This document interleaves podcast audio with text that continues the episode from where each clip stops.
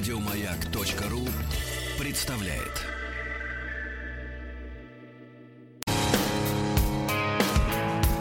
Сергей Стилавин и его друзья.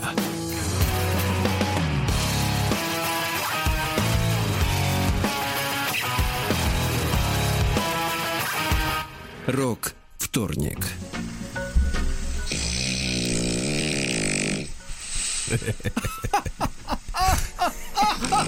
И в принципе больше ничего не нужно ведь, правда? Ничего не нужно, ничего не нужно. Да-да-да. Только маман, там еще что-то, да. Папа. Э, Впрочем, больше ничего. Да. Здравствуйте, Владик. Здравствуйте. Владик. Просыпаюсь сегодня, смотрю ноль. Я имею в виду градусник. Это добрый знак или не очень? Как-то симптоматичный, да. Немножко, слушайте, я, я не знаю, ребята, вот как бы когда я э, общался прежде м, с молодыми людьми, да, Так. м, с родившимися уже на излете Советского Союза или даже позже, вот, мне, у меня всегда была такая гордость, что я видел все. Я видел нефть по 15. Вот, но, но мы с вами... Нефть по минус 40. Но мы с вами, но мы с вами, да-да-да, как бы добрались до новых как бы, глу- глубин, глубин, когда Новые глубины, начали- кстати, это вы вчера. точно определили. И вы знаете, вы знаете, вот кроме, кроме, кроме вот юмора, в принципе, никакого уже ответа на это нет у человека Да. обычного, да. А, да есть, есть, кстати говоря, кладезь. Э, Кладезь, я вчера обща- общался снова с Алексеем Алексеевичем в вечернем эфире супершоу а, «Идеальная женщина». Да, героиня вчера была, ух, какая, да, боксер, ты представляешь? что, ничего да, да, да, да, да, боксер-надомник. Как сего- ну, сегодня все надомники, сегодня футболисты надомники, Но но у них другая ситуация с зарплатами у футболистов. Вот.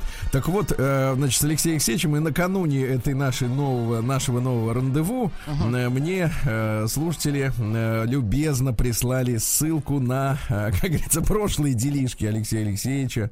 Вот. И знаете, знаете, когда вот, когда человек изображает из Как- себя, ну я в целом сейчас говорю, Когда про Алексея друг Алексеевича. оказывается вдруг. Вдруг, да.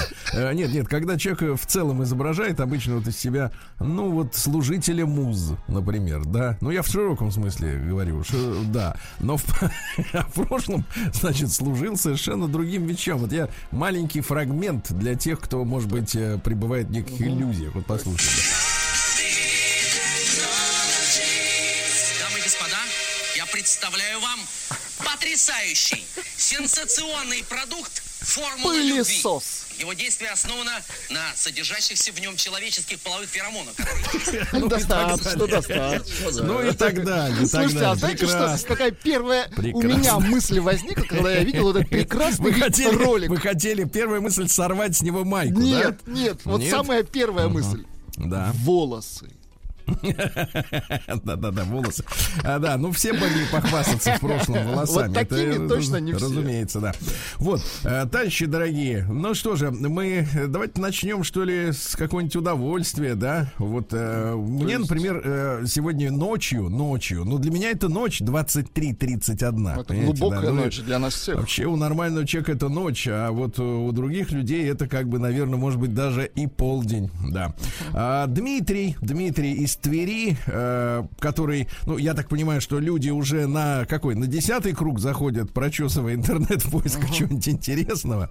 И даже те люди, которые раньше подобными вещами не интересовались, они уже как бы начинают заинтересовываться. А я имею в виду э, всяческого рода женские форумы. Мы с вами давно не читали, давно не читали. И вот э, Дмитрий, вполне приличный, кстати, судя по фотографиям, человек, такого в нем и не заподозришь, обнаружил э, 30 пунктов э, идеального с точки зрения женщин мужчины. Давайте с ними познакомимся, а? Давайте. В рамках омбудсмена. А, может ну хорошо, Ну, конечно, в рамках можно все.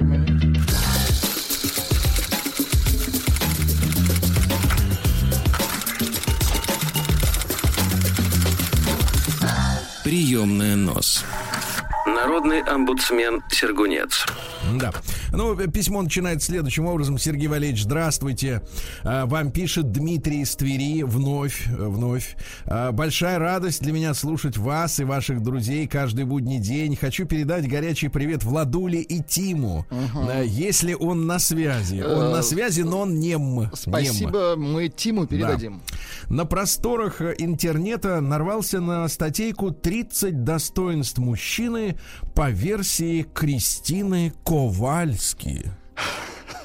Ну, вообще, люди со странными фамилиями, они нам периодически встречаются. Я бы им не доверял А, просто. да, вот, э, почему-то Самбурская пришла на ум, вот, ну вот с Ну, ребенок с именем Симба, я тоже ему бы не да, я доверял. понимаю, да, да, да. Но я так понимаю, что это польская мечта. Мечта Полонии, как говорится, не Полония, а Полонии, как называли Польшу. Некогда. Так вот, 30 качеств настоящего мужчины. Значит, э, Дмитрий настолько хорош, настолько хотел, чтобы сообщение дошло до меня в не первозданном виде, что сначала приложил ссылку, а потом все-таки сподобился скопировать э, м, прям в сообщение сами пункты. И давайте их почитаем. И, а наши мужчины, соответственно, те, кому не спится, они э, сравнят свое поведение с поведением э, вот э, идеального мужчины по версии поляков. Да. Итак, первое. Он открывает во мне новые таланты и подмечает мои успехи. Он не будет меня, это второй пункт, он не будет меня по утрам, а дает мне выспаться. Третье. Не срывает с меня ночью одеяло. Ну, знаешь, когда холодно, когда уже все равно. первого кто, да, встречного. Да, первого поперечного скорее. Четвертое. Да, всегда спрашивает, голодная я или нет.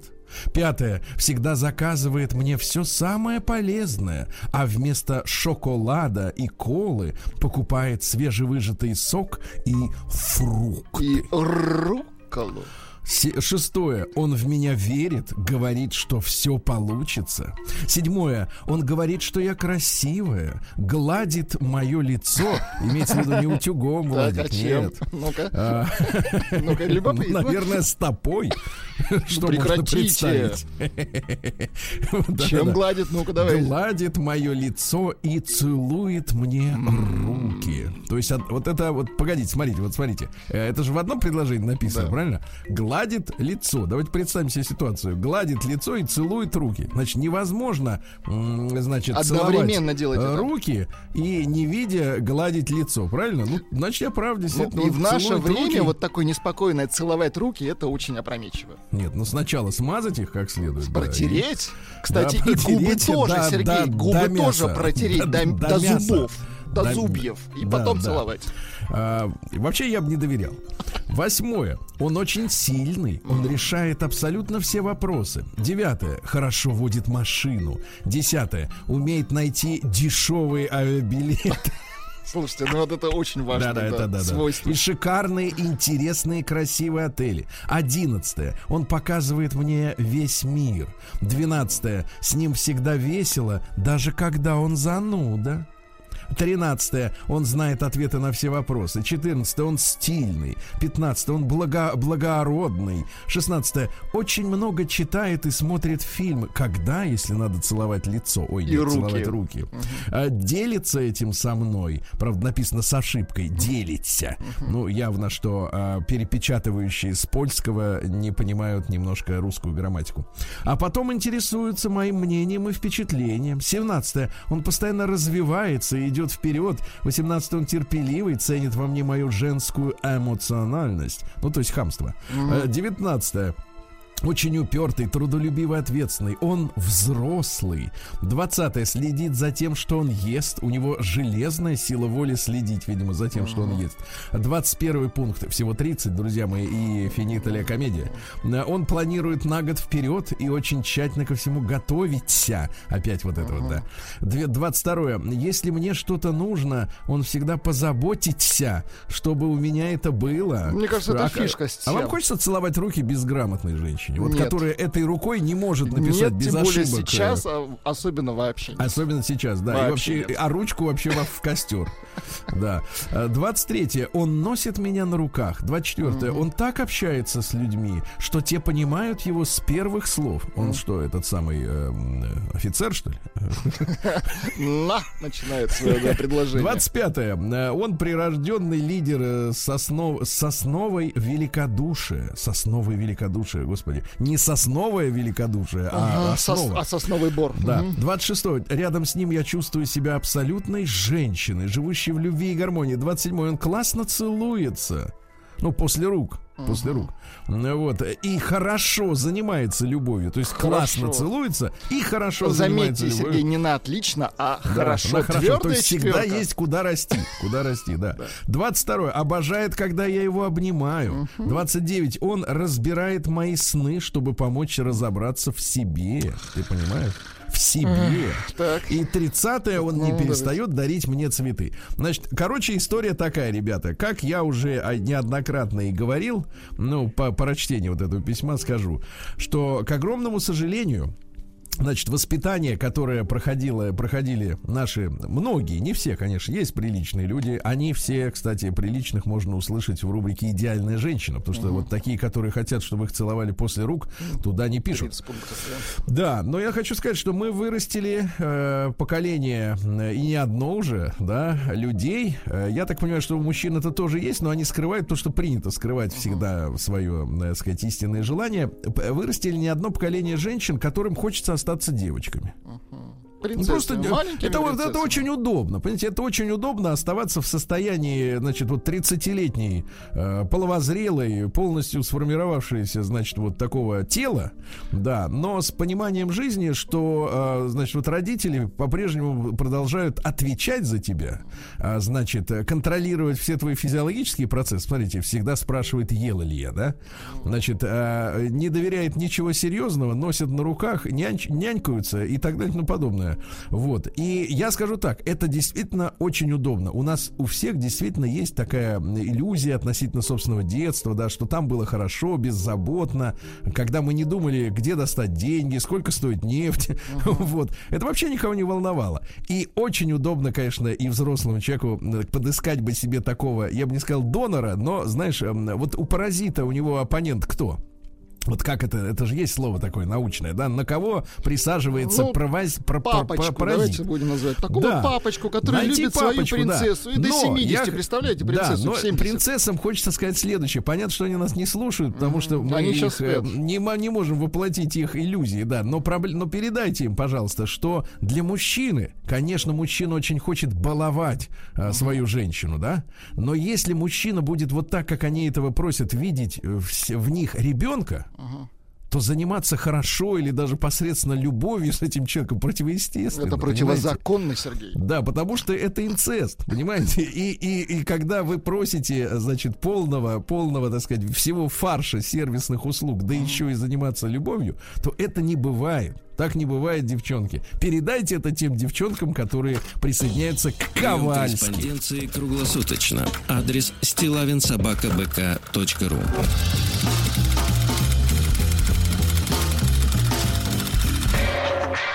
Фамилия Стилавин 2 Л. Ну а теперь давайте я вам прочту серьезное письмо. Давайте. Оно начинается с фразы «Мой отец идиот». Ох, ничего себе. Да, да, да, вот такое откровенное письмо я получил, не скрою, некоторое время назад, и не то чтобы его придерживал, но, э, ну, серьезное письмо. Я- мне хотелось, чтобы как-то вот э, общая обстановка настраивала на серьезный лад.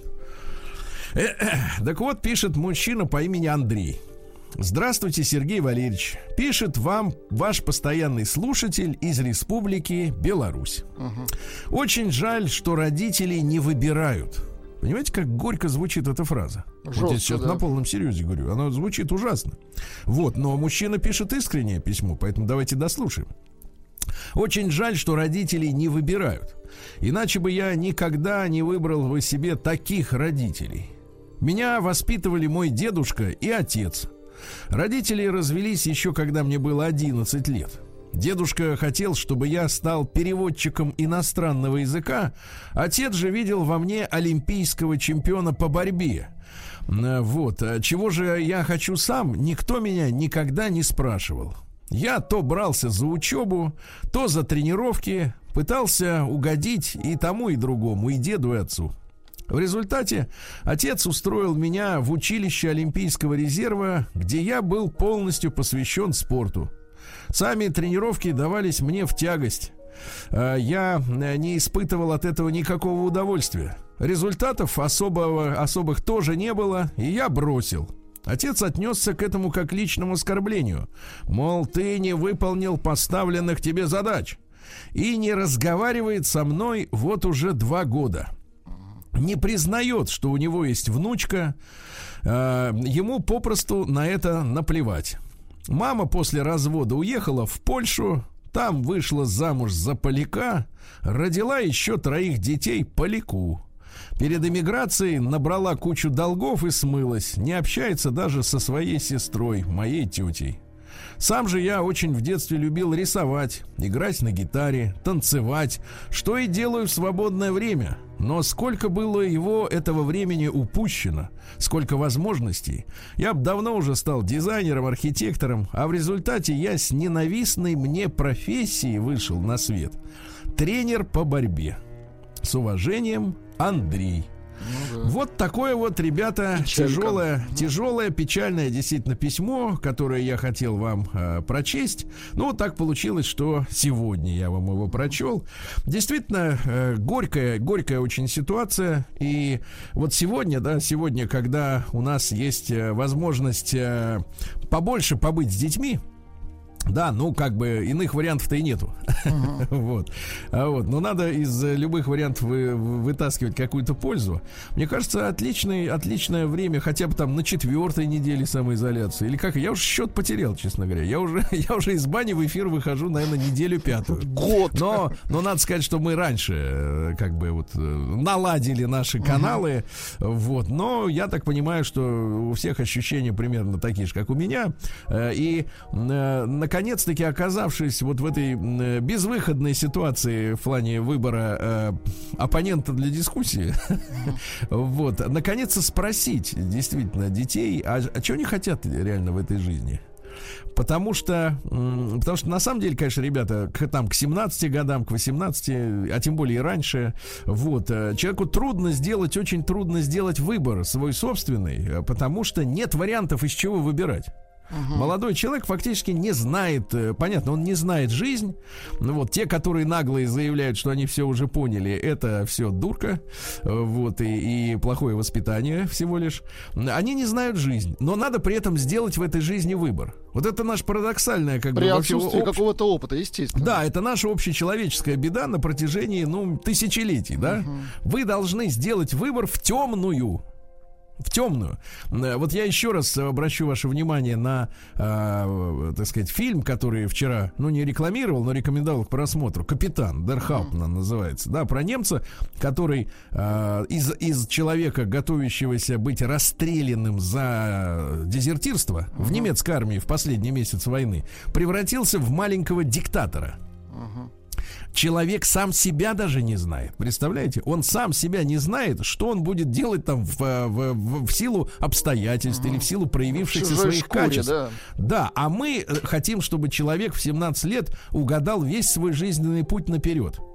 Мне кажется, надо помочь э, ребятам и, и детям, да, м, как бы, во-первых, не психовать, без нервов относиться к этому, а во-вторых, ни в коем случае, конечно, не навязывать им э, какие-то варианты.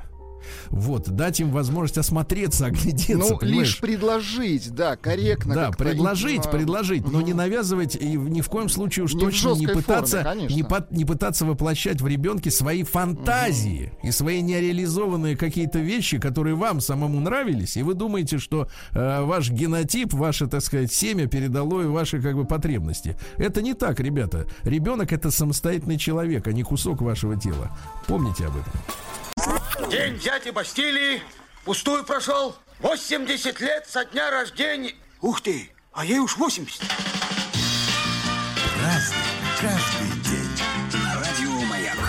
Ну что ж, товарищи, 21 апреля у нас сегодня, да, Владик? Как с куста. Вот. Сегодня день главного бухгалтера. Поздравляем. Да. Уж сколько лет бухгалтеров, понимаешь ли, но училка скажет, что надо говорить бухгалтеров, конечно. Но я скажу так, уж сколько лет бухгалтеров пугают тем, что придут на смену им искусственные всякие интеллекты.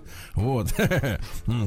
Ну, я скажу, что бухгалтерия это, конечно, вот прямо вот рассадник радости. Мужской радости, вы хотите сказать. да, да, да, да. Вот самые там хорошие с тортиками сидели, было дело.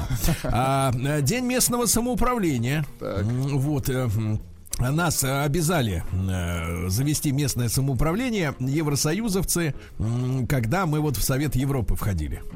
Там это все напрямую связано с отменой смертной казни в России, да, Э, то есть вот было, была отмена смертной казни, и вот все эти муниципалитеты, какие конкретно вопросы решают эти уважаемые люди, ну вот в каждом случае свои. Разные, да. Разные вопросы, да. Да, Всемирный день творчества и инновационной деятельности. Понимаем. Это, Ну, вы как творец, примите поздравления. Спасибо. А, Тирадентес в Бразилии сегодня. Это А, цветок? Дело в, дело в том, что а, Жоакин Жозе, местный террорист, он был дантистом по образованию, поэтому у него было прозвище Тирадентес, что в переводе с бразильского, с португальского, естественно, вырви зуб. Тирадентес. Вот, ну, это, соответственно, был повешен на площади Рио-де-Жанейро. Ну, это естественно. Да. сегодня день основания Рима. Поздравляем. Вот, Рим сейчас, Рим сейчас благополучно зарастает травкой, да. Он щас пустует. Э, Йома Шоа это у нас э, День памяти жертв Холокоста отмечается, да. Американцы сегодня празднуют День Сан-Хасинта. Дело в том, что за 18 минут они покрошили армию мексиканцев потеряв при этом 10, 9 человек своих, и отжали у Мексики в этот день Техас окончательно. Мгм. Да, да, да. Ну и Хорошо сегодня бы русский вернуть. народный, русский народный праздник Родион Ледолом. Красивый Э, праздник. Вот, э, ну, знаете, вот там, где все-таки зимой был снег, это э, настоящая проблема, потому что лед начинает вскрываться, правильно, образовывать такие груды. Вот, и по, поголо- по- по- по- поговорки такие. Глубже пахать, больше хлеба жевать. Хорошо. Да, хоть грязь, грязь топчи, а овес мечи. Не потрудиться, так и хлебу не уродиться. А, Вот. Ну и по поводу того, когда нужно сеять овес, а тогда это была нефть. Понимаете, да, для хозяйства. Э, Потому что лошади Для тяговой силы, да. Да, так вот существовали разные приметы. Считалось, что приступать к севу овса, ну вот хоть грязь мечи, топчи, да. Вот, э, когда кричит лягушка надо, либо когда крот начинает выходить из своих нор. да? Крот? Себе. Крот. А вот, либо когда распускаются листья на берозе и на дубке. Так что, ну, пока что-то как-то кротов не видно. Не видно. Праздник каждый день. На радио Маяк. У Пару нас слов, пару слов о Риме буквально. Вот в 753 году это все произошло. Основан Рим до Рождества Христова, естественно. Так вот, э, основали Рим этрусские. Это русские, как я уже неоднократно слышал из различных источников, вот, осведомленных. Это наши люди. А славяне, Вообще- то есть, да? Вообще мы достаточно плотно наследили на, на земле. по- на Европе.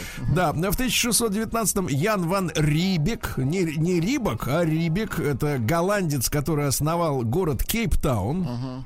А сначала он э, написал заявление на работу в голландскую Ост-Индскую компанию. Ну, это люди, которые по всему миру разводили чай, наркотики. Раз- Они потом называли, развозили. да, они называли их специями. Понимаете, да? Сейчас Вот, спайсы, вот, да. вот когда, да, когда, знаете, помните, была такая группа Spice Girls. Так это не перечные девчонки, это другое имеется в виду, ребята. Другое. Гораздо хуже. У них есть песня Spice Up Your Life, да? Ну, помню, самая такая, самая забойная. А, то есть поперчи, наперчи свою жизнь. Так вот, не наперчи, другое. В 1735-м Иван Петрович Кулибин, наш изобретатель-самоучка, вот, сам обучился и слесарному, и токарному, и часовому делу. Мог и бриге починить, если бы надо было, понимаешь, И да? танк. Да. И танк мог. Значит, он придумал, во-первых, водоход. Водоход, Понимаешь? ну-ка, что это такое? да, водоход. Э, Так вот, речное судно с э, вододействующим двигателем, то есть двигатель, который отбрасывал воду и э, также придумал механический экипаж с педальным приводом. Он смотрел на всякие эти, ну, э, брички, да, где ехали господа, например. То есть велобричку придумал. А почему, говорит, господам ногами не посучить Не немножко, так сказать? Да-да-да. А потом придумал фейерверки для богатой толпы. А, Ну и, говорят, был очень неутомимым, неутомимым новатором э, в плане профессиональном, да, но в домашнем быту был крайне консервативен. Он никогда не курил, никогда не играл в карты, соответственно, никогда не проигрывал, правильно? А, Писал стихи, шутил, но был абсолютным трезвенником. Все Ну пили, что? а он нет. Какой Да-да-да. гений, да. Да-да-да, в высоких сапогах, представьте себе, в кафтане В ходил, с бородой. Да-да-да. Ну и, соответственно, над ним прикалывались, а он говорит, пейте, пейте, я здоровее буду. А трижды женат был, третий раз он женился благодаря отсутствию вредных привычек в 70 лет. Какой молодец, Ребята. Да. Третья жена родила ему трех дочерей. Вообще у него всего было 11 детишек, и всем сыновьям он своим дал образование. Ну а женщины тогда, в общем-то, лучше себя чувствовали при доме. Ну что ж, сегодня в 1689-м в Англии прошла коронация Вильгельма III Оранского, ну вот, и его супруги Марии Стюарт. Там история такая, что в качестве уступки парламенту, ну за то, что его назначили королем, он э, п- подмахнул так называемый биль о правах, знаменитый английский, да, который ограничивал абсолютную власть э, короля и превратил Англию в конституционную монархию. Вот. А зачем Вильгельма подтянули иностранцы, да, на царство? Дело в том, что соперником Вильгельма были э, династические, э, скажем, легальные, легитимные католики. А больше всего э, англичане не хотели, чтобы пришли к власти опять католики в этой э, стране со своей э, странно выдуманной англиканской верой, да? Ну и они согласились, да хоть черт будет, только бы главное не католик. Ну, понимаете, да? А в 1758-м Арина Родионовна родилась. Да вот, что, Арина, ничего на- себе. няня, няня Пушкина. Слушайте, э, Владуля, а вы помните фамилию Арины Родионовны? Нет, конечно. Вот это самый ведь важный Ну-ка. вопрос. Ведь фамилия-то не Пушкина. Это сто процентов. Вот именно. Так э, фамилия Яковлева. А, Яковлева, да. Яковлева, конечно. Вот, и, соответственно, родители-то Пушкиным совершенно не занимались. Вот сегодня и и мать, и- а матери своей вообще он ничего особенного не пишет в своих произведениях. Ну, я имею в виду комплиментарно, да? Мало видел ее, да. Вот, мало видел, да. А вырос каким замечательным человеком. Да, понимаете, понимаете, да. Вот как люди росли. А в 1782 году Фридрих Вильгельм Август Фрёбель родился. Это немецкий педагог, который придумал детские сады. А сегодня он был бы горд э, тем, что детские сады перешли на удаленку.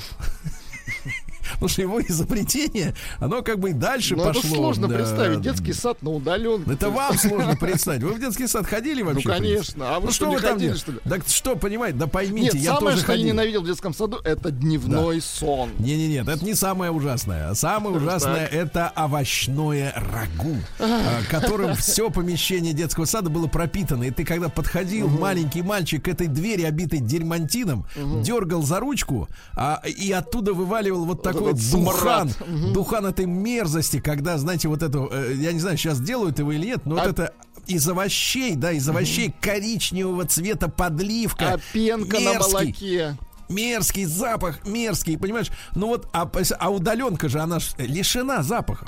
Ты понимаешь, этом в чем проблема? так в этом кайф какой-то, просто кайф. Ну то, что это ужасно было, это издевательство, издевательство над вкусом. Ну как может человек, как может человек полюбить сыр бри, если он в детстве был отравлен, отравлен этой мерзостью. Ну как? Ну что, ну что уходить? Значит, дальше.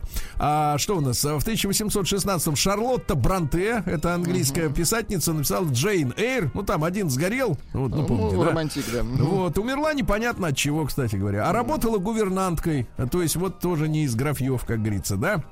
Сегодня у нас а, в 1828 Ипполит Адольфович Тен родился. Это французский теоретик искусства. Ну, то есть сам он ничего не умел, но описывал как надо. Понимаете, да, теоретик, да. Вот у Ну, него есть цитаты. Цитаты, да. Я изучил многих философов и многих котов. Звучит Мудрость- опасно. Мудрость котов неизмеримо выше. Какой подлец. Или, или э, в свете, ну то есть э, в обществе, встречаешь людей четырех типов. Влюбленных, Так. честолюбивых, Так. наблюдателей и дураков. Так вот, самые счастливые дураки. Да, сегодня в 1870-м, друзья мои, до сих пор проблема не решена. То есть, о, смотрите-ка, сегодня юбилей, 150 лет тому назад. На Первом Ватиканском соборе, почему на Первом Ватиканском? Потому что итальянцы э, решили э, Ватикану э, предоставить автономию государственную и выделить квартал целый, да, вот в Риме. Именно в 1870 году, и они тут же собрались. Так вот, они выпустили догматическую конституцию католической веры и включили туда догмат о непогрешимости Папы Римского. Понимаете, да? Ну, достаточно недавно собрались-то, извините меня, христианство уже почти 2000 лет, а они только надумали. Вот так вот, да. А наши не согласны. Кстати, протестанты тоже не согласны. А, да, в 1882-м Перси Уильямс Бриджмен родился. Это американский физик. Он Нобелевскую премию м, получил за открытие прибора, позволявшего создавать сверхвысокие давления. И, соответственно, физика высоких давлений, когда, э, так сказать, на трех, да, например, в трех тысячах атмосфер, представляете, что такое три тысячи? Ну, что вы представляете, ребята, в баллоне колеса, ну, вот автомобильного, да, ну, сколько? Ну, две с половиной максимум. Две с пол- ну, в грузовике, может, три, да, ну, не больше. А тут три тысячи атмосфер, и под этим давлением... Ускоряются реакции. Вот, например, коксование. Вы слышали такое? Да, да, да. Это когда из угля алмазы делают. Понимаете? Да? Вот, например, да, это ж круто. Ну что же, э, в 1889-м э, сегодня на учредительном съезде в Швеции образована социал-демократическая партия.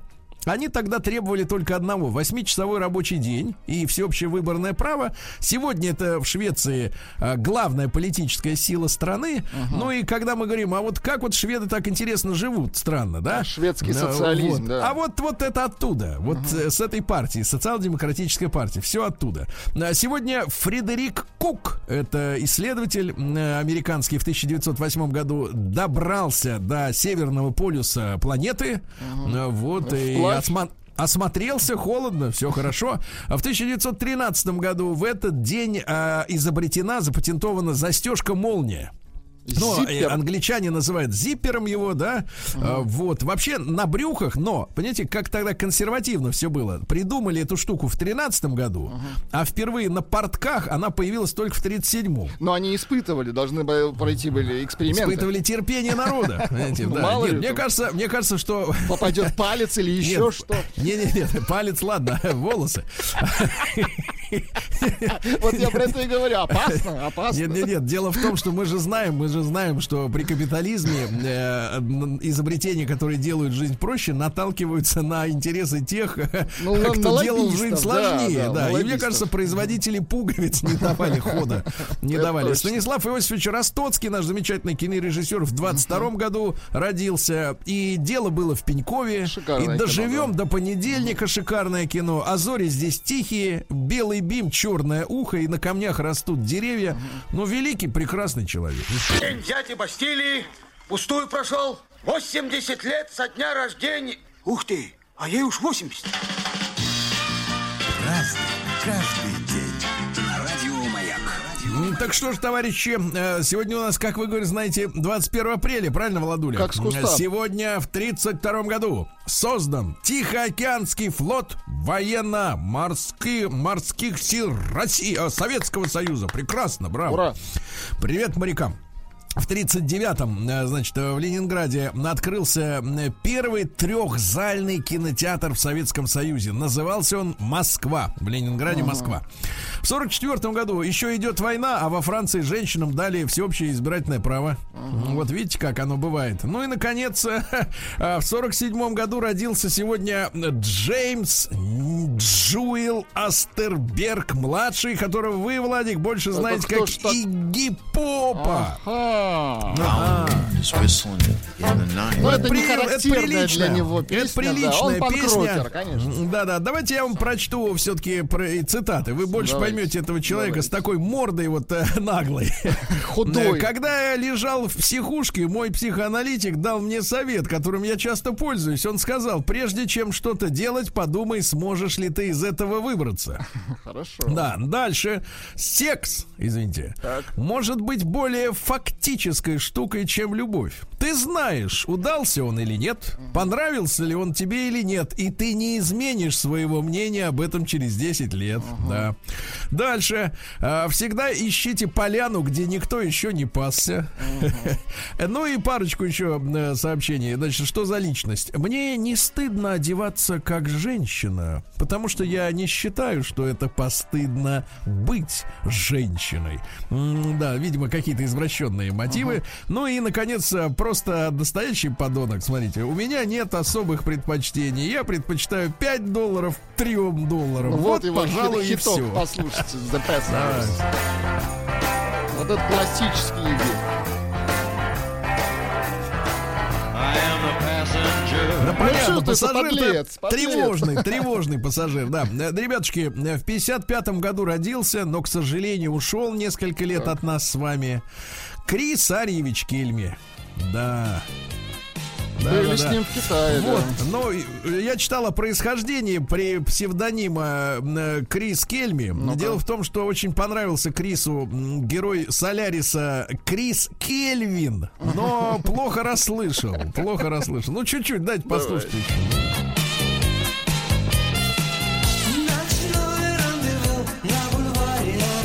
Ну, кроме этой песни, кстати, Крис написал музыку инструментальную для э, очень популярной у мужчин на советском э, телевидении ритмической гимнастики. А, да вы что, помните? Мгм. Да, да, да. Вот там Не, ну женщины в, лось- в лосинах, э, в блестящих, в обтягивающих, Эх, время было, а. демонстрировали, как они могут ноги поднимать Как отдельно одну от да, другой.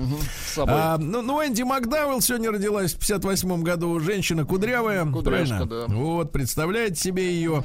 А, кстати, э, в первым, э, значит, прорывом стало ведь э, участие в фильме э, «Секс, ложь и видео». Причем это независимый был фильм, то есть в него не вкладывались боссы кинематографической мафии. А, кстати говоря, фильм должен был называться вовсе не «Секс, ложь и видео», а «46, двоеточие 02». Ну, время. Э, В 59 году, ну, конечно, сегодня родился наш человек с этими с тенями в кармане. Роберт Смит. Роберт. ну, что, конечно. Ну, конечно. Да, да, да, да, да. Ну, конечно, конечно, хорош. группа Q, то есть лекарство, которую очень любили наши парни из кино, Да, и многие кинолюбы. вещи Мгм. вдохновлены. Давайте так скажем, вдохновлены. Э, В 64 году сегодня америкосы э, произвели неудачную попытку запустить навигационный свой спутник под названием Транзит. Это у них была предтеча GPS по задачу, по заданию военно-морского флота американского. Они хотели создать группировку для того, чтобы корабли могли ориентироваться. Ведь э, GPS появился только в 73 году. Вот. И, а, а на борту этого спутника э, им нужна была батарея. То есть они тогда не умели делать солнечные батареи мощные, да? И они туда засунули ядерную энергетическую установку. Так. Представляете? А спутник на взлете взорвался, и радиация рассеялась по Жесть. всему земному шару. Вот уроды. В 66 году родился Андрей Николаевич Жигалов. Э, Это клоун без грима. Так. Вообще он, это, ну, у него отличные постановки. Вы посмотрите, Андрей Жигалов, просто вот в Ютубе наберите, реально отличный, ну, вот супер клоун. Безо всяких носов красных, вот без этой всей заразы. А, а, э, д- двигается просто невероятно человек. Он Да, еще ну, и поет, пластика, пластика, да. Но, а песни у него совершенно другие. Вот смотрите, он получил специальность сварщика, поработал на Челябинском тракторном заводе, а потом поступил в Государственное училище циркового и эстрадного искусства. Владик, вы каждый день ходите мимо него по улице 5 Ну, сейчас оно поля. да. Да, ну вот чуть-чуть песенку-то дайте нам, да. У реки Наиву смотрит месяц, Это не комедия, это серьезная песня. та ласкает косы по воде. Ну, Я смотрю, разносторонний мужчина, да? Нет, нет, серьезно, очень талантливый. я Она ему ни слова не ответит. Да-да-да, ну нет, великий человек. А, Сегодня в 89 году в Пекине на площади Тяньаньмэнь собралась толпа из 100 тысяч студентов. Так. Дело в том, что скончался от инфаркта лидер китайских реформ Ху Ну, Яобан. не надо так Да, ну это китаец, на что такое. Вот. а, И, соответственно, студенты начали там протестовать, требовать Бузу реформ. затеяли, так. Да, да, да. И летом их э, подавили, причем при помощи танков и были многочисленные жертвы. Но специалисты утверждают, что таким образом Китай преодолел, э, ну, соответственно, раздрай такой либеральный в своей, с- да, на своей территории. А дальше, что у нас интересного? В 2004 году израильского физика Мардыхая Вануну выпустили после 18 лет э, заключения, потому что он рассказал, что у Израиля есть ядерное оружие. Ага, сдал, И до сих пор он под присмотром. Ему, кстати, вот он, видимо, тоже сейчас на самоизоляции. Ему после выхода из тюрьмы за- запретили выходить в интернет, потому что очень боялись, что он опять кому-нибудь что-нибудь Но они не расскажет. признаются до сих пор. Ну и сегодня, в 2016 году, не стало принца. Вот уже 4 года. Хороший мужчина был. Да, там трагедия-то какая произошла. Он Ну-ка. перед смертью не спал целую неделю. Да вы что? А умер он из-за передоза э, болеутоляющими средствами, потому что у него много лет болела нога, сустав. А. Вот, ну чуть-чуть, давайте послушаем.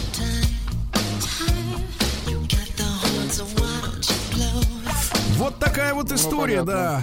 Были с ним и Ким Бессингер, и Мадонна, Ну, он и такой, да, Кармен калач. Электро была, и Анна Фантастик с ним была.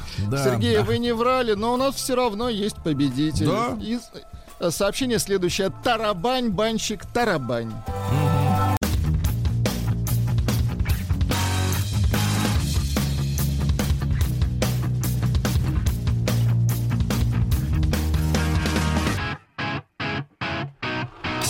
Стилавин и его друзья. Рок вторник. Да, ребятки, это он, это рок-вторник. Где-то там, а, в который раз заснул беспробудным сном Тим Керби. О, Да-да, да-да. А Омск уже, хотел сказать, трудовой на ногах.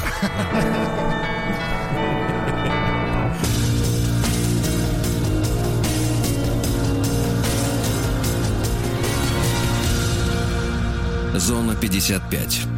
Ну что же, давайте по мелочи. Амич устроил жену на работу на физкультурно-спортивный центр. Хорошо. Он был там директором, а жену устроил делопроизводителем. Но на работу она не ходила, хотя исправно получила 200 тысяч рублей из бюджета.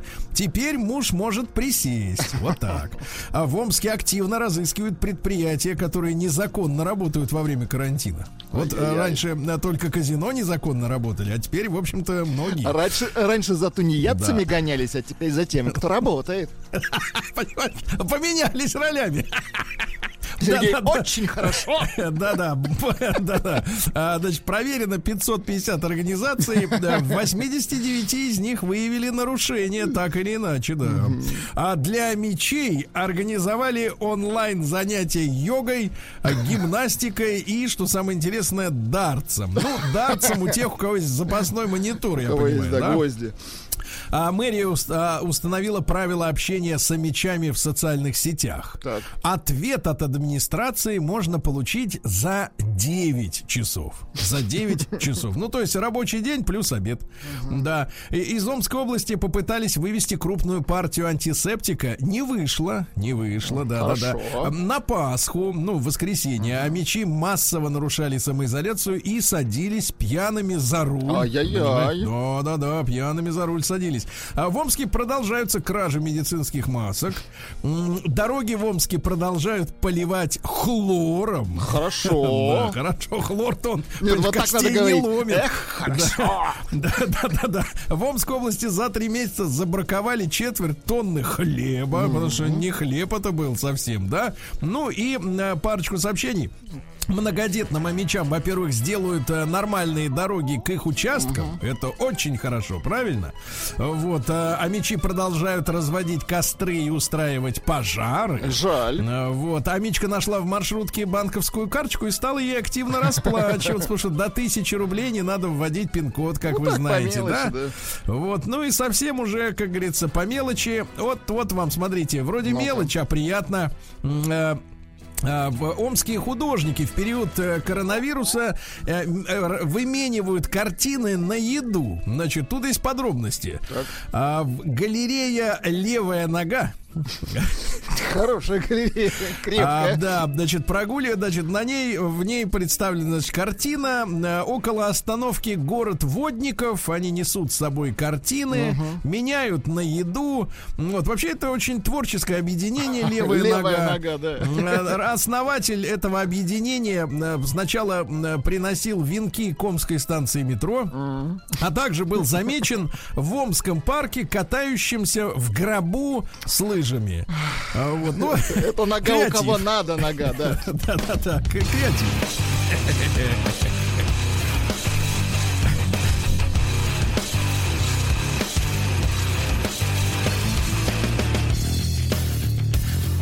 Сергей Стилавин и его друзья.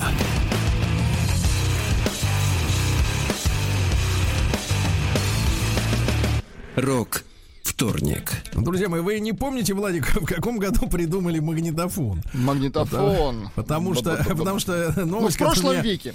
Несколько обескуражила, поскольку во- волонтеры-чтецы рассказывают по телефону российским детям э, сказки. Рассказали уже 10 тысяч э, Сказок. сказок. Самая востребованная Морозко. ну, там, Стоимость одной сказки, Сергей. Да, это 500 рублей? бесплатно. А, бесплатно? бесплатно, Очень хорошо. бесплатно. Называется горячая линия в сказку из дома. Хорошо. А, Вот, более 10, 10 тысяч звонков от детишек поступило. Ребят, запишите номер. Э, Люди реально рассказывают сказки. Номер такой 8 800, так? 250 10 51. 250 10 51 и там э, вживую, живые люди рассказывают сказки, не роботы. Тут Да. сообщение пришло из Татарстана. Да, пишет да. основатель ле- левой ноги Нагиев. Ну, это просто лежало на поверхности. А, Россияне стали, россияне стали менее активно закупаться алкоголем, кроме игристого, кроме игристого. Так лето, лето Да, за да, да. Составлено, может, ванну набирать. А, Составлен топ-20 городов, а, лучше всех соблюдающих самоизоляцию. Ну, конечно, Москва и Петербург. Потому что у нас камеры Ну, на страже, правильно, так сказать, да.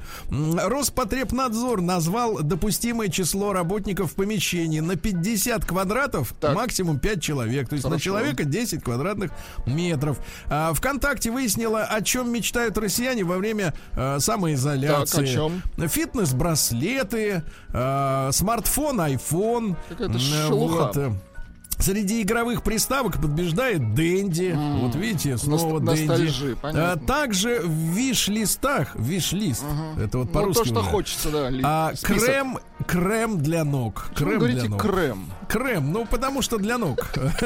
В Москве спасли енота, застрявшего в сантехническом шкафу. Очень хорошо, Прекрасно. молодцы. А, Госдума решила прописать, э, прописать об- обязанности соседей по дачным участкам. Ночью не шуметь. М, Вот. Ну и пару сообщений буквально пранкеров, которые вторгаются в онлайн-уроки э, в школы, будут отслеживать и подтягивать за это дело. А студентов педагогических институтов предлагают учить работе в онлайне. Правильно, потому что Правильно, м, да. А кто знает, придется им выйти-то в школу в реальную? Н- Непонятно. же. А, В, онл- в России выпустят тесты на коронавирус для домашних животных. М, Да. Ну и наконец, э, ну и наконец, в хозяйственном магазине на Алтае ученикам, у которых нет интернета, в хозяйственном магазине установили коробки, куда ребята приходят и сдают свои домашние работы. Вот так, вот все, да. Это удобно. Наука и жизнь. Ну давайте из мира науки начнем все-таки с Приморья. Оказывается, возможно пробежать 100 километров на самоизоляции вокруг своей кровати. Ну, это сумасшествие. Ну, Это вокруг своей кровати человек пробежал 100 Голова закружится. 100 километров. Э, Нет, когда есть цель, голова не болит. А, гадостное сообщение. Ну-ка. Швейцарцы а, выяснили, что мужская борода грязнее собачьей шерсти. Ай-яй-яй. Какие себе. мерзавцы, а? А если мыть? Да. А дальше хуже, мой мальчик. А дальше хуже. Ну, А, я, даже я выбираю выражение просто. Мужской скротум. Правда, другого и не знаю. что с ним, Оказался хранилищем для COVID-19. Ай-яй-яй-яй-яй. Хранилище, Это понимаешь? отвратительное да, да, да, да, да, надо знать, где оно сидит. Значит, зло. А, животное... Нет, на чем сидит зло? Нет, оно пробирается в самое, понимаешь ли, да, Святая исподнее. А, Животные могут предупреждать об опасности с помощью запаха страха. Ну, человек тоже. Говорят, что запах до- доносится далеко. А, Зачем мы трогаем лицо? Оказывается, этому нас научили обезьяны. Им хочется трогать, и мы трогают, трогаем. А в России создали робота-дезинфектора. Хорошо. Просмотр порнофильмов ведет к импотенции. Жаль. Очень хорошо. Что значит жаль? Хорошо. Симбионты заставили морские лилии стать Так, невкусными. а для Ну, это- крестьянства что за да, да, симбион? симбионты, да, да, да. Ну и, наконец, физически активные беременные мыши Так. запасли бурый жир для себя и для своих детей э, мышей. Вот так. Очень хорошо. Да. Симбион. Новости капитализма. Капитализм. Ну тут интересно. А, в Индия на связи. У нас, к сожалению, нет э, человека с английским, с индийским У акцентом в нас студии. есть только смех. Да, да, да. Он оплачен, все остальное Да. Так вот, в Индии муж повторно женился, пока супруга была на карантине с родителями в другом городе. Привел к себе другую. подлец. А, Из серьезного, Трамп заявил, что подпишет указ о приостановке иммиграции в США. Неужели прекращается, да. А сербская полиция, вот смотрите, в России как? А, всякие предприятия там, да, проверяют, чтобы не работали. А сербская полиция накрыла подпольный на самоизоляции действующий шахматный клуб. Да. Вот так. А, унесенный торнадом. Торнадом. Торнадом. А, а- торнадом. Аттестат нашелся в 50 километрах от места продажи. Мужчина в Америке, в штате Техас, спрятался от коронавируса в целом собственном городе Призраки. Он купил город, который был заброшен в шахтерском поселке, и теперь у него целый город ходит по улицам, что хочет, то и делает. Зомби. хорошо. Так, японским жрицам любви предложили финансовую помощь. Секс-работники тоже трудящийся элемент. Вот именно. Испанцы уже создали виртуальный музей коронавируса. Да. А, Питон съел 20 кур, а на 21 попался. Подавился. Да. Восемь, восемь парнишек из Кении сымитировали похороны, чтобы путешествовать по стране с гробом и мертвецом. Вот. И в Китае бабушка так увлеклась игрой с внуком, что проглотила свой зубной протез. Вот так. Он же большой. Ну что ж там за город? Глот, глотка. Игра интересная. Внучок мне нужен новый. Россия криминальная. Какой-то. Подожди, сейчас старый, старый получим. Сейчас я старый Значит, достану. давайте, О. давайте э, реальность, э, реальность э, самоизоляции. Ну-ка. Женщина самоизолировалась в компании с бывшим мужем и его новой женщиной. Какие страсти, А, а вот самое самое жесткое сообщение, которое в принципе достойно э, сообщения года. Ну-ка. В городе Зубцове пенсионерка вырвала кошелек из рук молодого мужчины и убежала. Вот Какой наконец, смотрите, обратка, обратка пошла, правильно. Сколько можно пенсионеров кошмарить. Значит, в Воронежской области задержали великодушного грабителя, вырвал у бабули 2000 рублей, а та ему в сторону. Сынок, это последний. Он вернулся, отдал тысячу. Удивительно. Молодец. Ага, вот так вот, да. А россиянка без опыта вождения села за руль и врезалась в здание полиции в Кемеровской области. Прекрасно. И доходить далеко не надо. А, на, доехала. на Ставрополе дом сбежавшей невесты забросали камнями из-за выкупа. Есть выкуп взяла, а сбежала. Вот после падения с пятого этажа Липчанин лишь отряхнулся и ушел. Вот. Геймера задержали в закрытой на карантин московской школе. То есть черт пробрался туда и на школьном компьютере рубился в игры. Ага. Житель Тверс... А вот страшное. Житель Тверской области из мести к умершей сожительницы, которая задолжала ему и не успела вернуть при жизни деньги, Так. спилил ей на могиле крест. Вот, та- вот такие люди, да. В Кузбассе экс-госинспектор м, труда осужден за взятку картофеля копалкой. Вот. Ну и пару сообщений буквально. А, москвич отомстил соседу-курильщику, измазав его дверь экскрементами. Развлекаются неплохо. Да-да-да, житель, житель Улан-Удэ украл телефон, но не нашел работающий ломбард, куда его можно, собственно говоря, э, сдать, да? Ну и давайте, что ли, самое такое прекрасное сообщение. А, вот, да, смотрите. Казанец Так. украл банковскую карту у своего противника в драке. Теперь внимание. Когда тот во время драки заснул.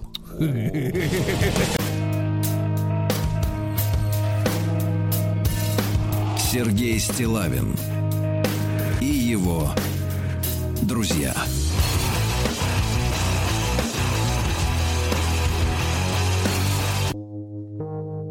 Рок вторник. А, Владуля, прекрасная композиция. Кто это был? Это, Кто это? Black Label Society, как вы говорите вот на английском. Да-да-да, я говорю это именно на английском. Да, значит, ребята, из, из текущих сообщений. Значит, ну, у нас люди с юмором говорят, раньше отлавливали собак без людей, теперь людей без И про собак. бабушку с зубами пишут, что теперь зубы у нее не только во рту. вот. Да, полностью, Она полностью вооружена, защищена. вооружена, да. Ну и сегодня день экскаваторщика нам Ну, сообщают. Поздравляем, Мы поздравляем, поздравляем. ребята. Копать надо при любых... Э, глубже. При любых обстоятельствах глубже, э, да, глубже 37. Значит, э, смотрите, какая у нас есть новость. А, в Казахстане, это, правда, произошло, но там все равно это наши братья. А, Значит, касается и нас. А, м, Курьер пойдет под суд Так. за то, что откусил, я бы сказал так, надкусил пиццу, которую нес клиенту. Вот Вообще гад. отвратительно. Да, пойдет под суд. Э, Есть свидетельство, все, ему 19 лет, он кусал пиццу клиента. Значит, ребята, сегодня, кстати говоря, э, самая востребованная профессия это курьер. Да. Не будем об этом забывать. Значит, смотрите, а, давайте короткий формальный опрос. Пожалуйста, отправьте на наш э, портал WhatsApp э, просто цифру единичку, если вы а, портал плюс 7967 103 5533. Если вы сейчас на самоизоляции пользуетесь курьерскими услугами, доставку заказываете там еды, товаров, а, двойку, если нет. Ну и большой разговор. Вот как качество сервиса, да? Э, ну и с какими приколами Может, сталкиваетесь? истории, да, у вас были? Насколько хорошо, я вам расскажу. Я пытался заказать веб-камеру. Я вам расскажу, да, после, сразу после новостей ваши звонки.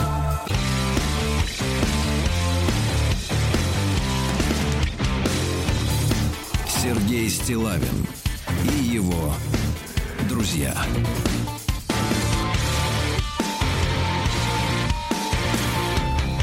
Рок вторник. Ну что ж, товарищи, э, в Казахстане под суд идет 19-летний герой. Человек, который, превозмогая все риски, работал к тем самым доставщикам пиццы. И принеся пиццу клиенту, Слишком протянул ему- проголодался, да? Протянул ему коробку, а пицца была надкушена. Ха-ха. И вот теперь, да, теперь, да, вот такая вот история неприятная с мужчиной случилась. Он рисковал жизнью, а попался на, ну, в общем-то, на одном невинном укусе.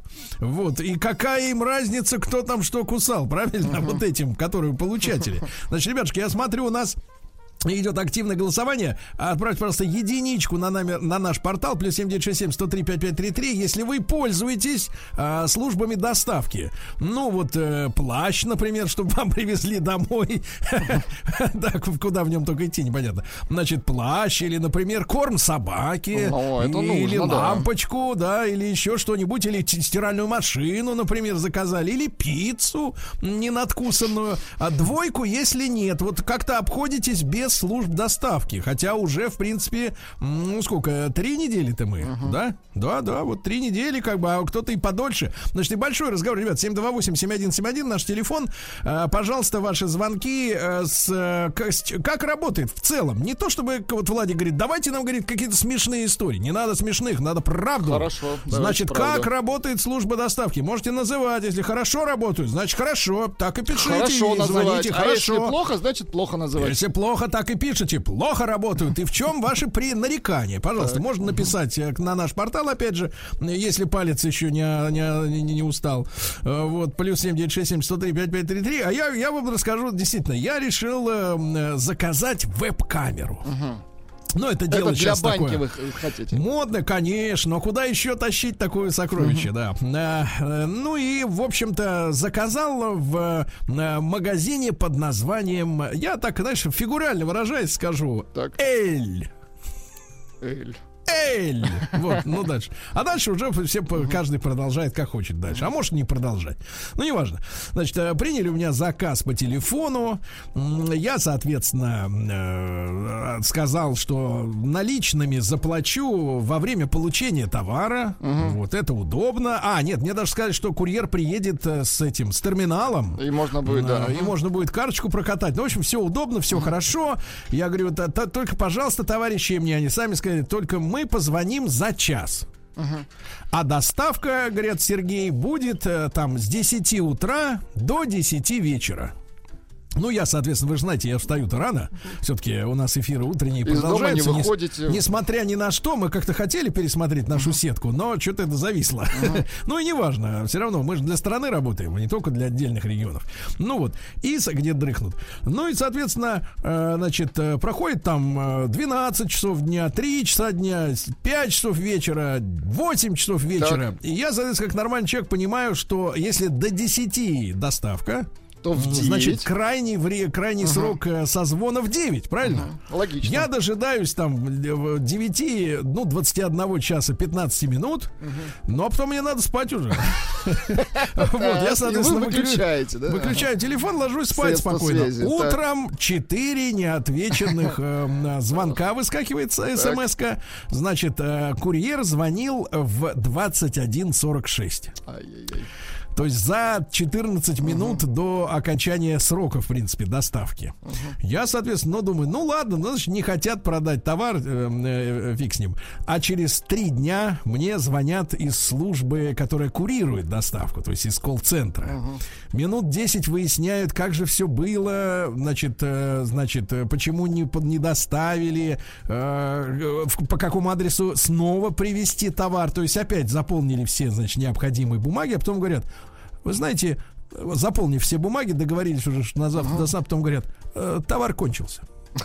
Идиотизм, конечно, да. Все, все, на этом, значит, такая вот, э, да, история закончилась. Но ничего, я не отчаиваюсь, я знаю, что мне повезет когда-нибудь в следующей жизни. Давайте Сашу из Сыктывкара послушаем. Э, Значит, еще раз, ребятушки, ваш опыт а, конта- контактов со службами доставки. Ну, вот на самоизоляции, еда, товары, все остальное, да? Саша, здравствуй, дорогой.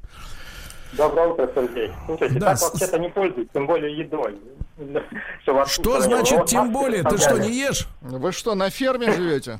Магазин, магазин недалеко, все нормально. А вот маски доставляли нормально. Один раз даже с терминалом переносным, другой раз через телефон. Поэтому все устраивает. Почем в Сыктывкаре маски, скажи мне, сынок? А, Сергей, были где-то 99, даже по 300 закатывали. А сейчас вот заказали крупную партию в госаптеках. 30 рублей. 30 Марка. рублей. Марлевая. Цена пошла вниз, да, вслед за нефтью.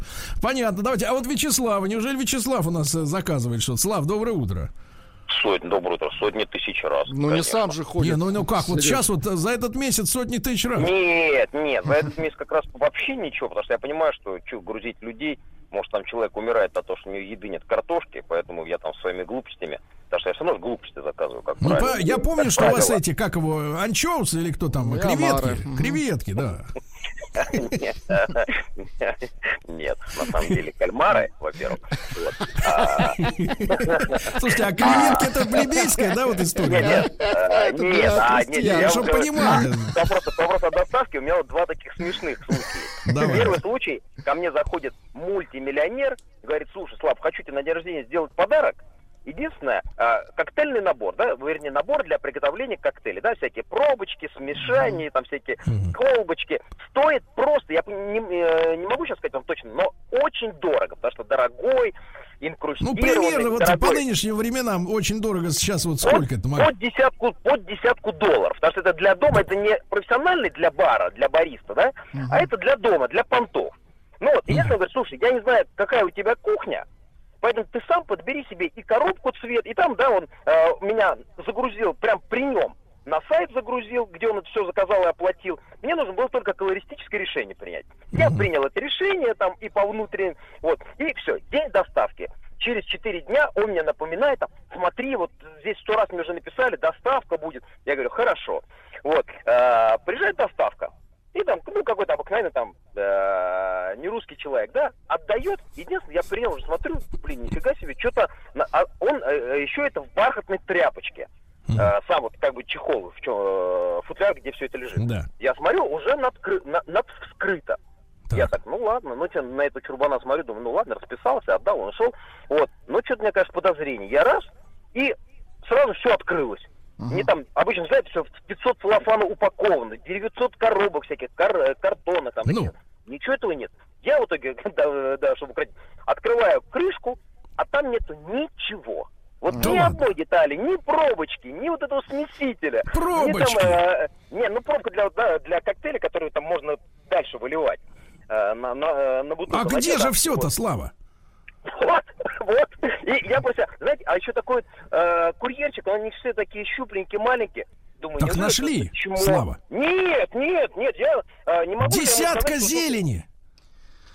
Ну, вот я не могу дядя сказать, что, слушай, тебя кинули, мне это неудобно. Поэтому я, конечно, написал ему там смс, спасибо, так здорово. А после я думаю, вот нехорошие люди. Это Так. первый случай. А второй случай, а, на сайте вот только стало модно Балансиага, да, вот эти огромные кеды.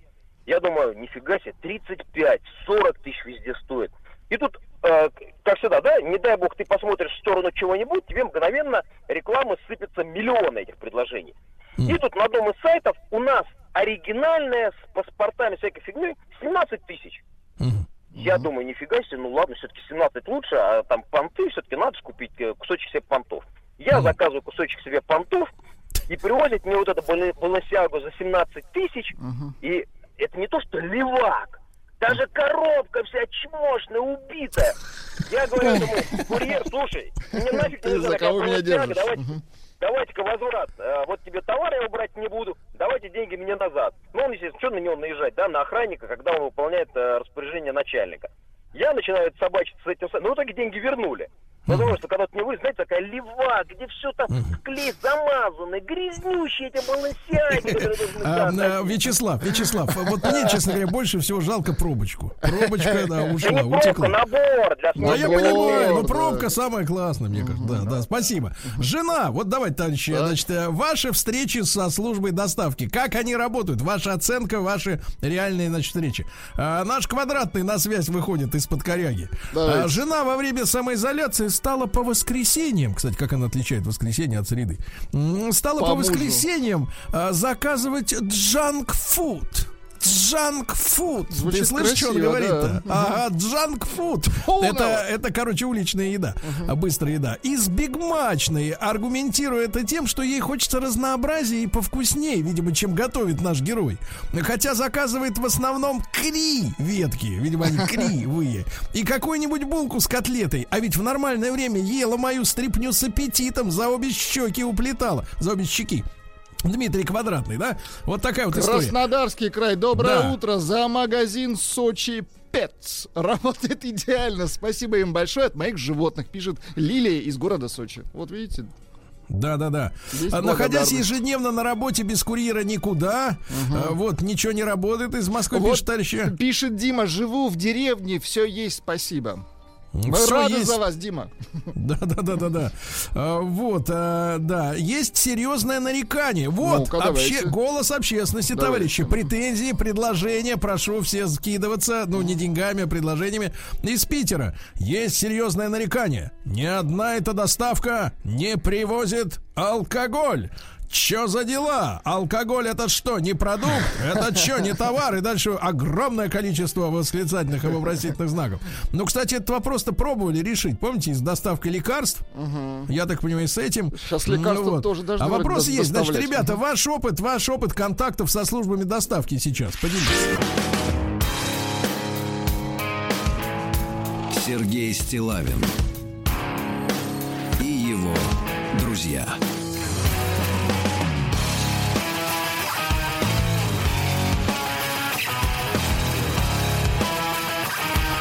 Рок вторник. Заказали товарищи пиццу э, в Казахстане, а принес 19-летний курьер, а она надкушена. Теперь курьер идет за на под суд.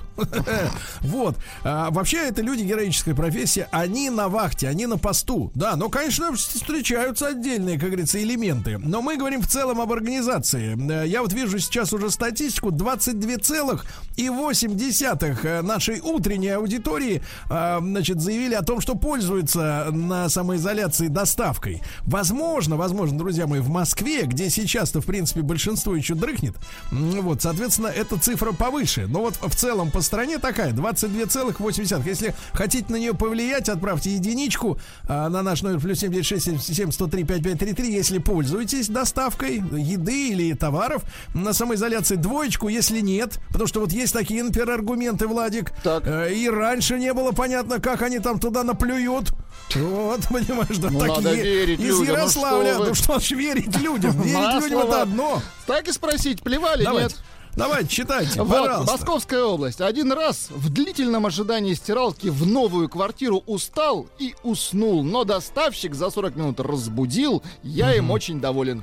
Понятно. Вот другая ситуация. Из Ярославля Ваня пишет. Заказали стиралку еще до самоизоляции. Но с началом самоизоляции магазин Эль, о, смотри, Так, тот же, тот же. э, послал нас и сказал, что, может быть, привезут в мае. Может быть, привезут. себе. Слушайте, а руководство знает, что, в принципе, продажи, э, э, так сказать, хромают из-за вот как Ну, раз логистики? валка, да. Интересно просто. Руководство, наверное, думает, что все тип-топ, и, так сказать, и думает, а что-то не растут продажи. А вот в том числе и поэтому...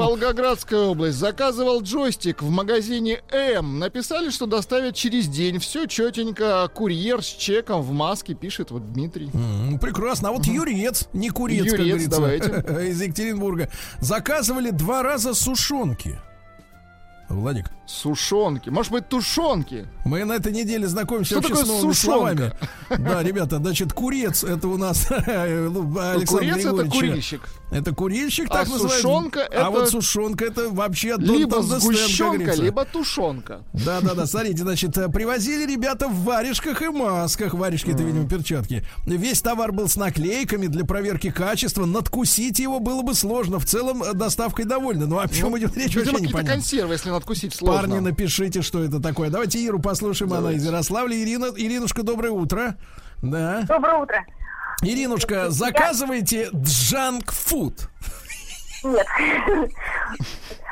У- У Жаль. меня был такой интересный опыт. Я не очень часто заказываю какие-то товары, тем более по, э, онлайн. Ну, тут, значит, Да. э, раньше приходили на почту, а потом они сказали, что можно только через курьерскую службу. И, естественно, значит, приходит мне смс на телефон, ваш товар э, прибыл, прибыл, этот, телефон курьерской службы такой-то. Я сижу, значит, я должна позвонить по этому телефону, что ли? Я его набираю. Это было в 9 утра, я дозвонилась только в 2 часа дня. Отвечает такой сонный голос, я он не здрасте, что такое. Я говорю, вы знаете, вот ваш телефон у меня тут высветился. Вы курьер или вы этот диспетчер? Ну, мне посылка должна прийти. Может, вы на А ферму позвоните?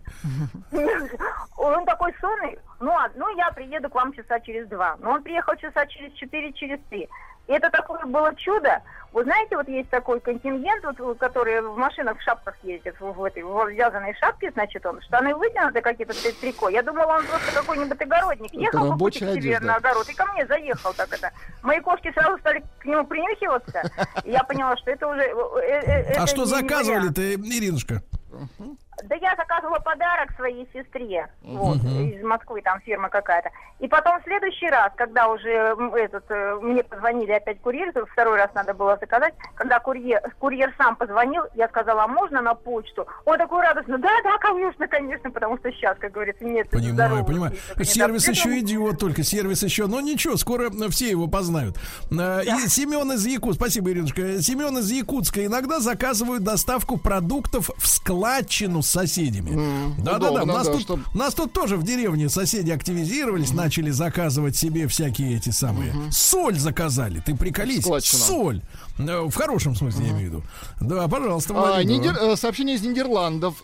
Э, Заказал, не- э, заказывал непромокаемые подушки для топчанчика, чтобы на террасе лежа на спутнике смотреть. В день доставки э, раздались три звука. Некий объект грохнул о входную дверь, проз- прозвонил звонок и протоптали, потоптались вниз по лестнице. Выхожу, стоят коробки с подушками, спускаюсь вниз еще на пару ступеней, а там машина доставки и курьер машет рукой из-за закрытого окна. Ну, видимо, чтобы не зароситься. Ма- махнул, его, э, махнул ему обратно. Александр Гага. Гага? Гага. Нет, это не наш. Это не там, наш, же но- там же трибунал. Видите, они даже не выходят из машины. Давайте, из за, за- и Амурская область на связи. Рашида. Я пользовался ра- разными услугами доставки, и более-менее было все нормально, но сейчас я купила собаку. и Ничего имею себе. право официально выйти на прогулку, и по дороге можно зайти в любой магазин. Собака это дешевле, чем платить курьерам.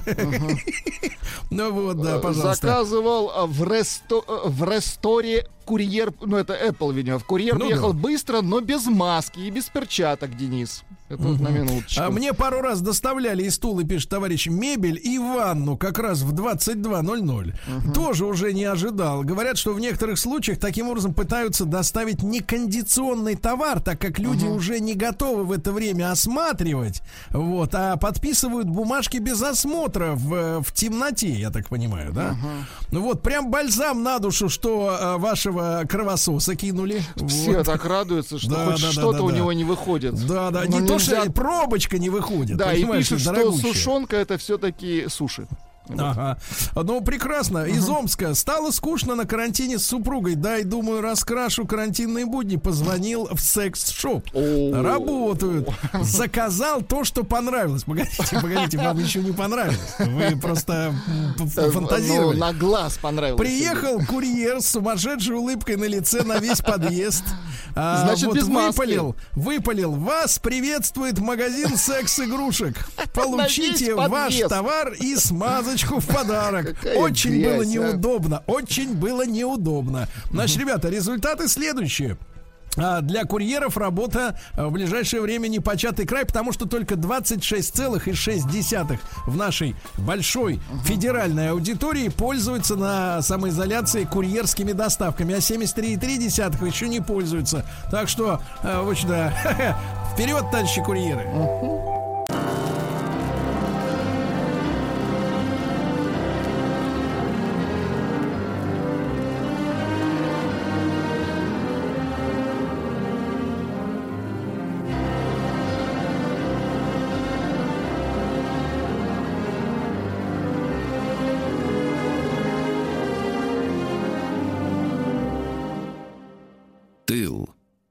Друзья мои, наш специальный проект, посвященный э, промышленности Советского Союза в годы э, Великой Отечественной войны, продолжается. И сегодня нас ждет история боевой машины «Катюша». Легендарной, естественно, не менее легендарной, чем танк Т-34. А я хочу поприветствовать э, на прямой связи с нашей студией э, Юрия Альбертовича Кнутова. Юрий Альбертович, доброе утро. Здравствуйте. Большое вам спасибо, что вы сегодня с нами, с нашими слушателями. Военный историк, э, директор музея войск противовоздушной обороны в этом часе. И Юрий Альбертович, вот если говорить о э, реактивной да, артиллерии, пра- правильная формулировка? Правильно, Можно? правильно. Да. Вот, то и- я периодически готовлю э, обзоры исторических событий, ну уж не, не первый год для нашего утреннего шоу, нашей утренней программы. И э, неоднократно встречал вот упоминание упоминание реактивных э, попыток создать реактивное оружие уже году, ну, где-то в 19 веке. Э, то есть во второй половине э, 19 века, причем нашими военными э, инженерами, артиллеристами, м, вот, которые, я так понимаю, использовали э, вот эти снаряды э, реактивные, и причем даже успешные. К- вы, как вот специалист непосредственно уже в этой области, э, какой период истории вот человечества можете назвать вот первыми попытками э, создать что-то подобное, да, когда у снаряда есть еще и своя собственная тяга, получается, да, вот для того, чтобы добраться до врага. Ну, вообще это э, свойственно китайцам. То есть Китай, конечно, как с изобретением пороха, начал применять э, его в начале, ну, как, в общем-то, какой-то для пиротехнических шоу, которые отпугивали злых духов, а в последующем и в качестве военного оружия. То есть э, применялись, в частности, копья, к которым привязывались пороховые ускорители. Таким образом, копье превращалось фактически ну, в реальное какое-то поражающее средство. И эти средства, в общем-то, наносили довольно большой ущерб противнику. Более того, даже использовали в то время и пушки. Из бамбука делался ствол, 2-3 выстрела они могли выдержать не больше. Да. Но особенно вот эффективны оказались вот эти вот летающие копья. Другое дело, что порох был дорогой, и поэтому активного м- массового применения это не нашло. Ну а если говорить о Европе, то, конечно, ну я уже не говорю об артиллерии, а вот если мы говорим о реактивных снарядах, то, э, конечно, в годы, вы правильно сказали, в 19 веке проводились эксперименты, а вот реальное уже применение было в годы Первой мировой войны. Причем интересно, были такие ракеты, они назывались ракеты Леприера. То есть и они устанавливались на первые самолеты, на этих они подвешивались, да, на крыльях, на крыльях находились, они небольшие. Электроподжиг у них осуществлялся. Они предназначались для поражения воздушных шаров. Воздушные шары в то время представляли очень большую опасность. То есть поднимался воздушный шар на линии фронта, он назывался привязной, потому что был привязан. Там находилась э, от него э, наблюдатель на воздушном шаре. Он корректировал артиллерийский огонь. Ну, шпион такой, да, получается? Да, да. И по телефону информация передавалась своим артиллеристам. И нужно было вот эти шары сбивать. И как их сбивать, в общем-то, было очень сложно. И в конце 19 века у нас, вот в частности, проводили на полигонах и в Германии, и в других странах э, стрельбы из легких артиллерийских орудий, которые устанавливали на специальные лафеты, такие подставки, которые позволяли пушкам ну, смотреть, скажем так, в горизонт, в зенит. Отсюда название зенитные. Вот. И таким образом вести огонь по вот этим вот шарам. Но как оказалось, что попасть в привязной шар не так-то просто. И, в общем-то, это требовало серьезных усилий и большого расхода снарядов. Даже в привязной, не в, не в тот, который двигался. Ну а в последующем вот эти вот ракеты Леприера, их стали, пытались э, в годы Первой мировой войны французы применять для обстрела самолетов. Ну, в общем-то, скорость была низкая, точность низкая, от этого отказались. Хотя были случаи, даже не, несколько случаев были повреждения самолетов. А вот э, ракеты, которые останавливались на, под крыльями бипланов, да. биплан, это два крыла, вы, все, вы понимаете. Да, то э, вот эти вот ракеты, они, в общем-то, более-менее себя неплохо зарекомендовали и даже использовались в нашей армии, как в белой, так и в красной. Ну, я, я читал тоже об ужасах э, Первой мировой и гражданской войны, когда, ну вот с одной стороны, да, вот на самолетах применяться начинали уже э, революционные для, для армии ракеты, да, а с другой стороны они ски- скидывали для, против кавалеристов э, эти наборы ножей, я так понимаю, да, которые вот неслись со страшной скоростью вниз и протыкали прямо и всадника, и лошадь. Ужас какой-то. Вот, вот рядом космическая, условно говоря, в кавычках, эра, да, когда ракета, и какое-то средневековье ужасное, как из какой-то, из какой-то сказки ужасов про пытки, э, э, так сказать, во время войны с ведьмами. Вот, а, Юрий Альбертович, а что касается вот начала работ э, уже в нашей стране э, э, вот реактив, по реактивной авиации, кого мы можем назвать в качестве вот самого первого инженера, да, разработчика, который в этой сфере начал что-то вести расчеты, просчеты? Но вы знаете, вообще э, есть определенный э, такой перечень наших российских конструкторов, которые несли серьезный вклад вот в создание реактивных снарядов. В первую очередь для самолетов. Почему? Потому что, как мы уже с вами говорили, во Франции уже такие ракеты существовали. Ну, во-первых, в 1916 году профессор Граве Иван Платонович э, создал желатиновый порох. То есть он усовершенствовал бездымный порох, и вот на основе его появился желатин. Вот это а вот в чем желатиновое... преимущество было именно желатинового? А, в плотности, то есть ага. в, в горении. В горении. То есть он горел более равномерно. А, соответственно, в последующем вот разработчики Тихомиров, Артемьев э, из газодинамической лаборатории, они э, стали занялись разработкой вот подобного типа реактивных снарядов для самолетов как раз на основе вот такого пороха. А в 1930, ну, к 1933 году уже Петропавловский э, как раз и другие сотрудники газодинамической лаборатории, они использовали вот им удалось создать э, реактивные снаряды различных калибров, причем которые можно было применять как э, в авиации, так и с наземных установок. Но э, я бы так еще сказал, что здесь уже появляется возможность для создания многозарядных авиационных и наземных установок. И это, в общем, достаточно такой серьезный прорыв, я считаю. А в последующем у нас появляется, уже создается реактивный институт, им руководил Ангемак, и вот на основе вот этих вот э, работ этого реактивного института у нас уже в 1937-1938 году появляются первые реактивные снаряды. И для самолетов мы их устанавливаем на истребители 15, 16 и 153. И причем уже э, применяем э, непосредственно в боевых действиях на Халхинголе. А, причем они получили название РС-82, то есть реактивный снаряд калибра 82 миллиметра. Он подвешивался под крылья.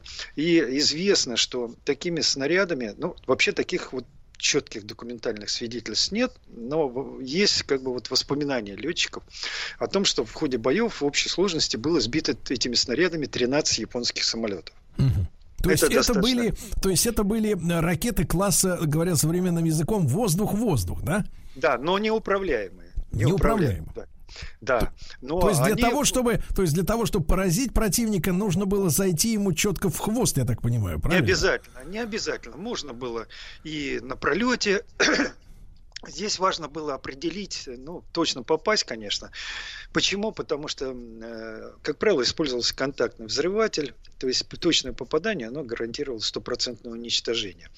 Но, собственно говоря, вы правы, ведь в последующем эти снаряды стали уже использовать на штурмовиках. Мы знаем, Илах их подвешивали под крылья, и для проведения штурмовок они, в общем-то, играли достаточно серьезную роль, оказывали на противника, хотя проблема в чем была? Нужно было достаточно, э, нужно было практически абсолютно точно попасть в танк. Да. Либо, да, а это было сделать сложно, учитывая ту вот, э, скажем, обстановку, которая была в воздухе. Ведь по нашим самолетам стреляли из земли немецкие зенитки, и действовала истребительная а, авиация Мессершмитты. Поэтому это было сложно. И в последующем стали отдавать предпочтение специальным э, таким минам, которые сбрасывались. Они были достаточно недорогие, изготавливались в деревянных ящиках. Угу. Внутри имелась специфическая мощная взрывчатка, которая сверху поражала броню практически любого фашистского танка. Но вот первоначально РС использовали, и они наводили больше даже не столько поражали, а сколько угу. вот психологический эффект об их, от их использования был, конечно, очень-очень серьезный. Угу. Ну и самое интересное, то, что уже вот появляются с началом войны установки в том числе вспоминаем Первую мировую войну, в связи с тем, что не хватало зениток, э, аэродромы охраняли э, самодельными устройствами, которые вот там же непосредственно умельцы, которые занимались ремонтом самолетов, пушек авиационных, они же делали и э, установки с реактивными снарядами, которые отгоняли немецкие самолеты. То есть это быть, такая они... реактивная зенитка, да, однозарядная да, получается. Да, абсолютно вы правильно оценили. Вот. И как раз они, кстати, довольно... До, до 1943 года мы их широко uh-huh. применяли. Да. А, Юрий Альбертович, а вот идея э, залпового огня кому пришла? Ну, чтобы у нас не как бы не один там рельс, да, был, по которому разгоняется этот реактивный снаряд, а как мы знаем в Катюше, значит, там два ряда же получается, да, вот этих Да, снарядов ну, вначале. и да-да-да. Вот кому принадлежит эта идея, именно находка, мысль? Но вы знаете, два ряда это позже появилось. Вначале был один ряд. И это чисто наше российское изобретение. Мы, собственно говоря, и в чем ведь еще ценность всей конструкции? Ну, рельсовые направляющие, примитивный артиллерийский лафет, который позволяет э, разворачивать всю эту конструкцию там влево-вправо и по вертикали. И, соответственно, то есть наводить ее. И все остальное уже определялось непосредственно ракетой, хотя ракеты тоже были очень-очень поста- простые по своей конструкции. Но здесь очень интересная история. Э, Вот тот порох, который использовался, он, конечно, был достаточно... Его произвести было очень сложно. Потому что когда вот его спекали, там образовались различные трещины. Эти трещины создавали неравномерность в горении. И эта неравномерность в горении в конце концов могла приводить просто даже к взрыву снаряда при пуске и поражению своих военнослужащих, которые обслуживали установку и вы- выводила из строя эту установку. И поэтому нужно было найти специальные присадки. И вот эти эксперименты, они, вот есть очень интересная такая информация, мне приходилось ее читать, но э, она спорная, но заслуживает внимания. Почему? Потому что есть версия, что вот эта вот присадка, которая обеспечивала стабильное горение, она, мы ее покупали у немцев. И когда началась война, в 1941 Поставки-то году, закончились. естественно, Естественно, эти поста- поставки были прекращены. И была поставлена задача в очень короткие сроки такую присадку разработать. Она буквально там составляла не больше 1% во, всем, вот во всей этой системе. А она обеспечивала э, задачу, чтобы снаряд не взрывался на старте, А- да, я так понимаю? Нет, она делала так, как что порох горел равномерно с одной стороны, и с другой стороны при вот, заполнении самого снаряда порохом не, э, не было никаких трещин внутри. Ага. Потому что трещина, она не обеспечивает равномерность, Равномерность. горения, образуются газы, да, и возникает опасность взрыва.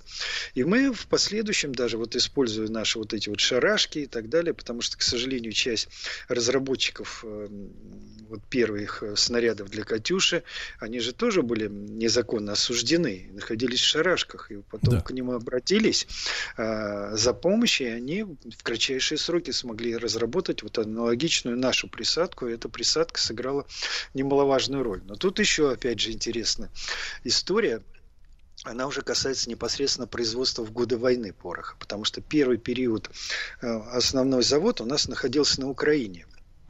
И так как Украина в 1941 году практически попала э, под оккупацию, завод вывезли, э, успели вывести, но э, все производство наладить было сложно. И, собственно говоря, мощ- мощностей его не хватало. И машин было много, а снарядов не хватало. Поэтому была ситуация, вот особенно в 1941 году, когда «Катюши» приходилось просто вывозить в тыл, и они стояли без дела из-за того, что нечем было стрелять.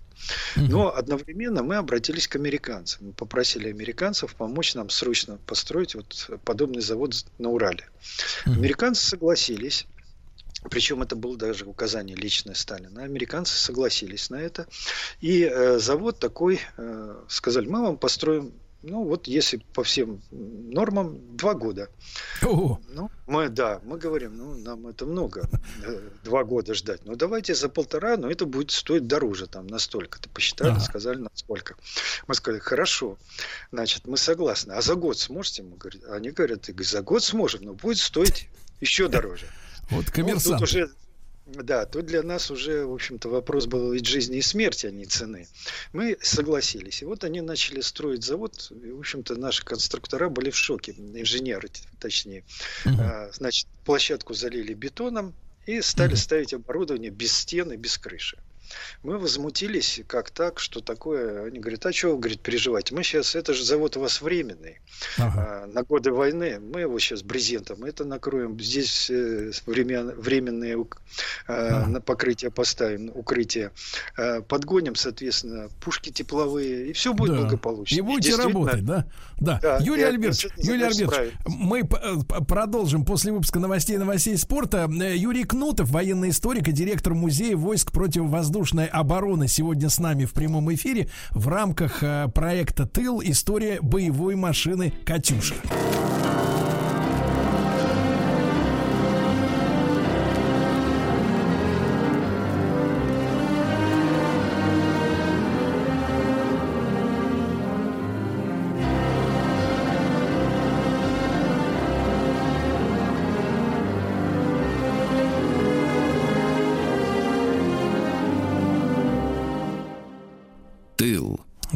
Рамках э, проекта «Тыл» сегодня у нас э, речь о легендарной «Катюше». С нами на связи в этот день Юрий Альбертович Кнутов, военный историк и директор Музея войск противовоздушной обороны. Я напомню, что мы остановились с Юрием Альбертовичем на предложении американцев заплатить побольше и построить завод по производству необходимых химикатов, э, э, так сказать, на ровном месте под прикрытием э, тентов э, с тепловыми пушками, и наши инженеры только качали головой, разве так можно строить, да, Юрий Альбертович?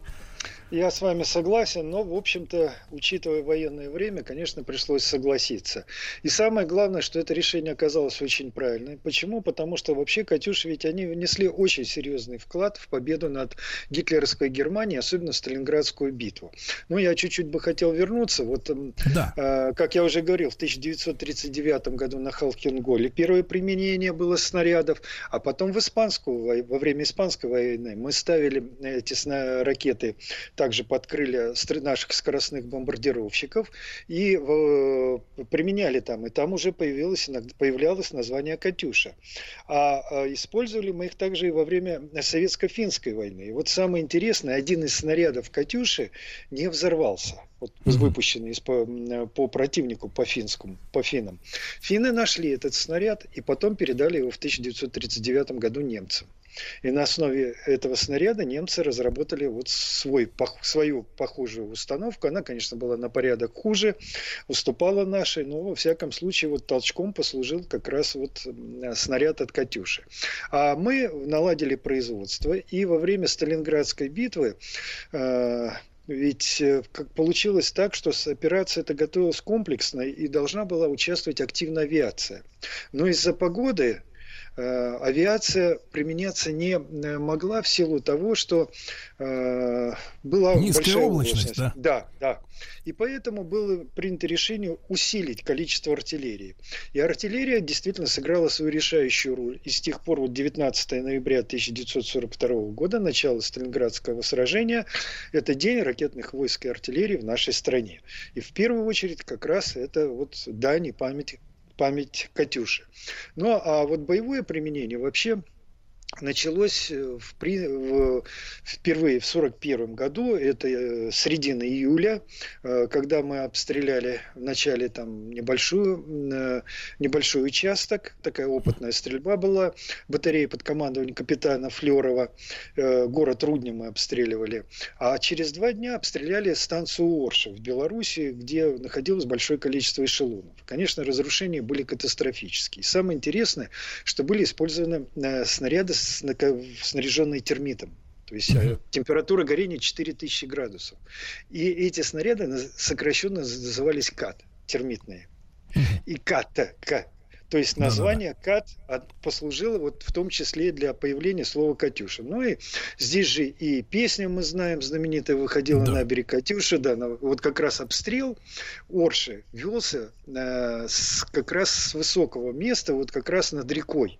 Mm-hmm. То есть вот эта вот позиция, она, в общем-то, совпадала со словами песни. И поэтому вот появилось такое название «Катюша». Хотя Юрий названий... Да. да, да, да. Юрий Альбертович, а в чем, в чем был залог вот такой разрушительной силы, ну, кроме термита, э, вот именно у этих установок, да, артиллерийских, получается?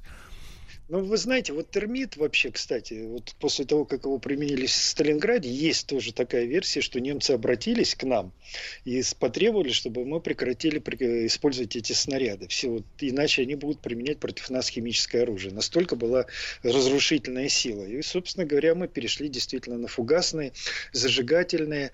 И причем интересно, в Ленинграде немцы против нас тоже применяли похожие снаряды. Мы, несколько снарядов не взорвалось, мы их разобрали, изучили, создали свои снаряды похожие, создали свои установки, которые активно применяли против Германии. Это чистое ленинградское изобретение большого калибра, там 300 миллиметров. Mm-hmm. То есть внутри находились эм, продукты переработки нефти, которые вызывали сильнейший э, такой эффект горения, высокую тоже температуру. Так что это, в общем-то, был достаточно серьезный ущерб немцам наносился. Ну, а потом мы усовершенствовали все время эти снаряды. Мы повышали их точность. Вначале точность была крайне низкая, поэтому стрелять можно было только по площадям в последующем улучшенной точности появились снаряды. То есть а благодаря из... чему? Ведь это неуправляемые же ракеты, правильно? Да, да. Но мы в том числе ведь изучали и немецкие. У немцев было очень интересно. У нас если один реак... одно реактивное сопло было и четыре таких стабилизатора, а, то немцы, они сделали как бы несколько а, сопел, большое количество. Газ вырывался под углом и закручивал снаряд. И за счет этого немецкий снаряд летел более точно. Он Но закручивался маленьком... как в нарезном орудии, да? Да, вот на... да, да, да, да, да, абсолютно верно. И таким образом мы этот, этот опыт тоже использовали и тоже э, внесли определенные изменения, и снаряд также э, закручивался, и точность возросла в разы то есть где-то в 3-5 раз. А, интересно то, что вот даже применяли при штурме Берлина, ага. вот брали большие снаряды, на маленькой дальности их нужно было использовать. Это было невозможно. Поэтому брали прям полностью ящик, а, выбивали переднюю стенку, подводили электропровода и вот, например, какое-то укрепление на расстоянии 50-30 метров. На него прямо из ящика запускался снаряд. И прямо из ящика? Да, то есть даже вот такие вот вещи ага. использовали наши да. друзья мои, друзья мои, с нами сегодня на связи Юрий Альбертович Кнутов, военный историк.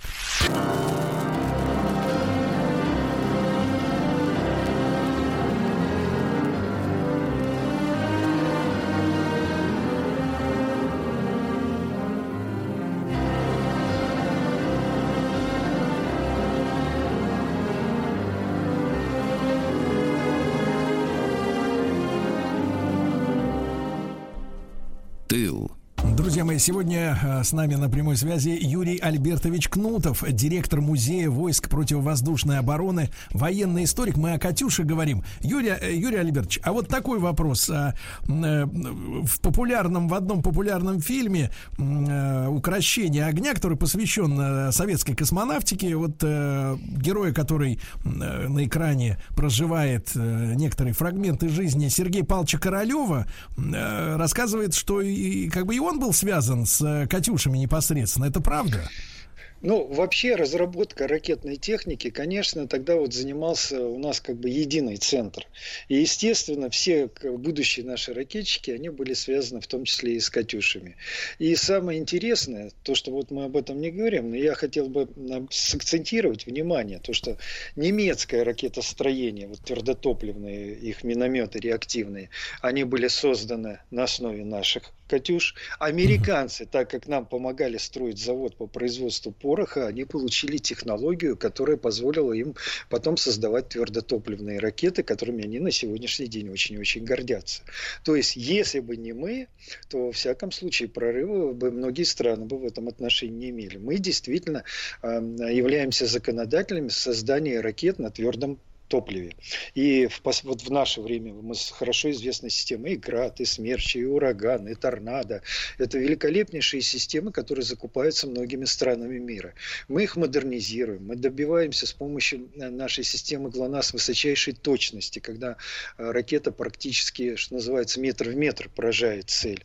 Э, мы создали системы, которые на сегодняшний день являются просто уникальными.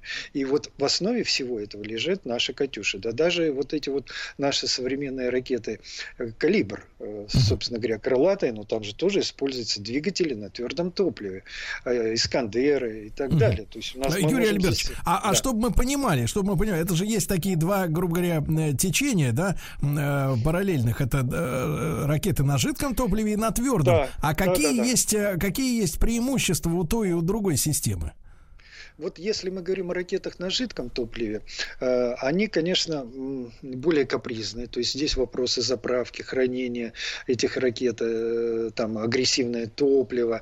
Э, Это, в общем, накладывает сложности. Но в то же время мощность этих ракет, скорость, дальность, забрасываемый вес, они намного больше, чем у ракет твердотопливных. Твердотопливные ракеты минимальное обслуживание, срок хранения большой, но минус, как я уже сказал, это тот вес, который можно забросить, и скорости, управляемая тяга, то есть мы здесь можем э, скоростью маневрировать, мы можем другими параметрами маневрировать. Твердотопливно здесь скорость горения практически стабильна. Поэтому каждый ракет, тип ракет имеет свои плюсы, свои минусы. Да. У нас Юрий Альбертович, так- еще, да. можно еще, можно еще вопрос. А вы упомянули ГЛОНАСС, и что ж получается, теперь вот э, э, те системы, э, которые пришли на смену «Катюшам», да, там «Град», они и- и- имеют а, управляемые ракеты, э, то есть там Да. умная, умная стоит система внутри. Да, ну это в первую очередь большой дальности касается ураган, торнадо, э, вот этих вот. Ну и, собственно говоря, мы сейчас уже потихонечку и внедряем, вы правильно сказали, снаряды обычные артиллерийские большой дальности, э, которые позволяют нам с абсолютной точностью, благодаря системам наведения спутниковым, поражать цели, в том числе движущиеся. Это уникальная технология, которую делают на сегодня ну, практически только США и мы. Ага. Юрий Альбертович, а чтобы мы примерно понимали, как говорится, члены кружков юный техник, вот, без специального, да, так сказать, инженерного образ- образования, но тем не менее, чтобы представить, у этих снарядов, которые могут, как говорится, подруливать, а, вот, будучи выпущенными из обычной пушки, а, у них там, получается, какие-то лепестки есть, э, стабилизаторы, которые его э, направляют, или это при помощи реактивных каких-то элементов? Да, да, вы правильно говорите. Это в первую очередь, конечно, управляемые э, небольшие реактивные двигатели, которые э, дают определенные импульсы, наводят таким образом э, на цель вот ракету.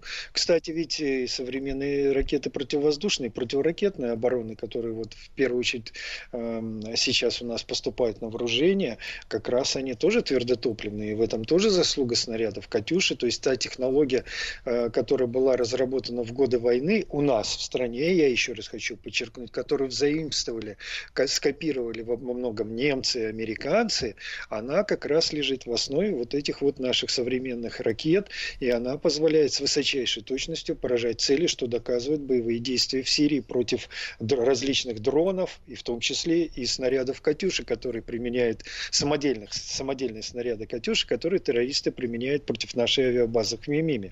Мы их сбиваем своими средствами, противоракетами фактически, комплексов «Тор» и «Панцирь». Поэтому, да, я считаю, что вклад Катюши огромнейший, и о нем еще можно говорить долго и долго. И поэтому неудивительно, что такое большое количество памятников, на которых установлена э, машина, э, соответственно, э, с реактивной системой залпового огня. И я не удивляюсь, что так много фильмов, и думаю, что об этом еще можно очень-очень долго говорить, потому что Да. действительно много неизвестных моментов и неизвестных сторон, о которых мы еще не знаем, и которые нам только приоткрываются. Да, Юрий Альбертович, я вас от имени наших слушателей искренне благодарю за очень интересный рассказ. К сожалению, время, когда у нас интересные рассказчики в эфире пр- протекает молниеносно, но я рад с вами теперь познакомиться, хотя и так заочно, через скайп, а, и будем иметь в виду, и будем э, э, э, при возможности вас приглашать к новому, к новому общению в эфире. Юрий Кнутов, военный историк, директор музея войск противовоздушной обороны, был с нами в этом часе. Еще больше подкастов на радиомаяк.ру.